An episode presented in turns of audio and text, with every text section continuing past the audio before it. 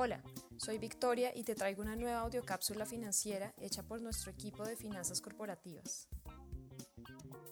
La inflación nos afecta a todos y ante la pregunta sobre cómo protegerse de ella, surgen diferentes respuestas. Una de ellas es invertir en acciones de compañías cuyas ventas puedan incrementarse con la inflación. Pero hoy te voy a explicar por qué la inflación no es buena para las acciones. A primera vista suena lógico. En un mundo con alta inflación, las compañías que logren transmitir los incrementos en sus costos de materia prima y en sus gastos de operación a sus clientes terminarán teniendo una cobertura natural a la inflación y parece razonable pensar que las acciones de estas compañías servirán como cobertura del riesgo inflacionario. Pero esta afirmación ignora un pedazo de la ecuación y es que si bien los precios de las acciones dependen de qué tan amplios son los márgenes operacionales de las empresas, también importa la capacidad de mantener esos márgenes estables por mucho tiempo y además del costo de oportunidad que tienen los inversionistas cuando compran una acción. Elaboro estos puntos. Una empresa puede mantener sus márgenes estables por dos vías incrementando precios o reduciendo gastos que no son esenciales para el corto plazo. Sin embargo, transmitir las variaciones de precios a los clientes no siempre es sencillo, pues los volúmenes se pueden impactar dependiendo de la sensibilidad de los clientes a los cambios en el precio y además del momento del año en el que se hagan. Por ejemplo, uno podría pensar que si los costos de producir un producto como la papa aumentan, como está sucediendo actualmente en Colombia, los productores podrán aumentar el precio de la papa para aumentar sus ventas y así sus márgenes no se afectan. Pero aún si ese fuera el caso, no es claro que los puedan aumentar sistemáticamente. Pues la gente puede dejar de comer papa y sustituirla por otro producto, aunque sea durante un tiempo mientras les ajustan el salario o mientras consiguen nuevos ingresos para recuperar lo perdido por la inflación.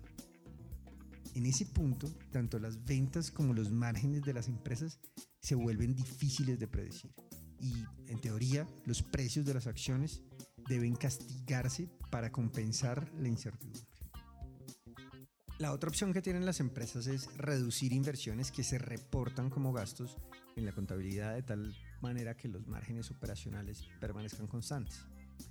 A veces ciertos gastos como la investigación y desarrollo y o los gastos de mercadeo no impactan las ventas en el corto plazo. Estos se realizan para atraer y fidelizar clientes, incrementar las ventas del futuro o asegurar el desarrollo de un producto nuevo para mantener los márgenes sin subir los precios, las compañías podrían optar por reducir estos gastos en el corto plazo. Bueno, el problema es que esta estabilidad de los márgenes no sería sostenible. En algún momento las ventas se van a resentir, pues no hubo inversión. Y como los precios de las acciones de alguna manera incorporan el valor presente de los flujos futuros, los inversionistas saben que no deben pagar tanto por las acciones de estas compañías. Así que el hecho de que los márgenes se vuelvan más volátiles y difíciles de predecir debe afectar el precio de las acciones. En teoría, los inversionistas deben descontar las acciones a una mayor tasa real para compensar el mayor riesgo asumido, el riesgo que surge porque los márgenes son más volátiles.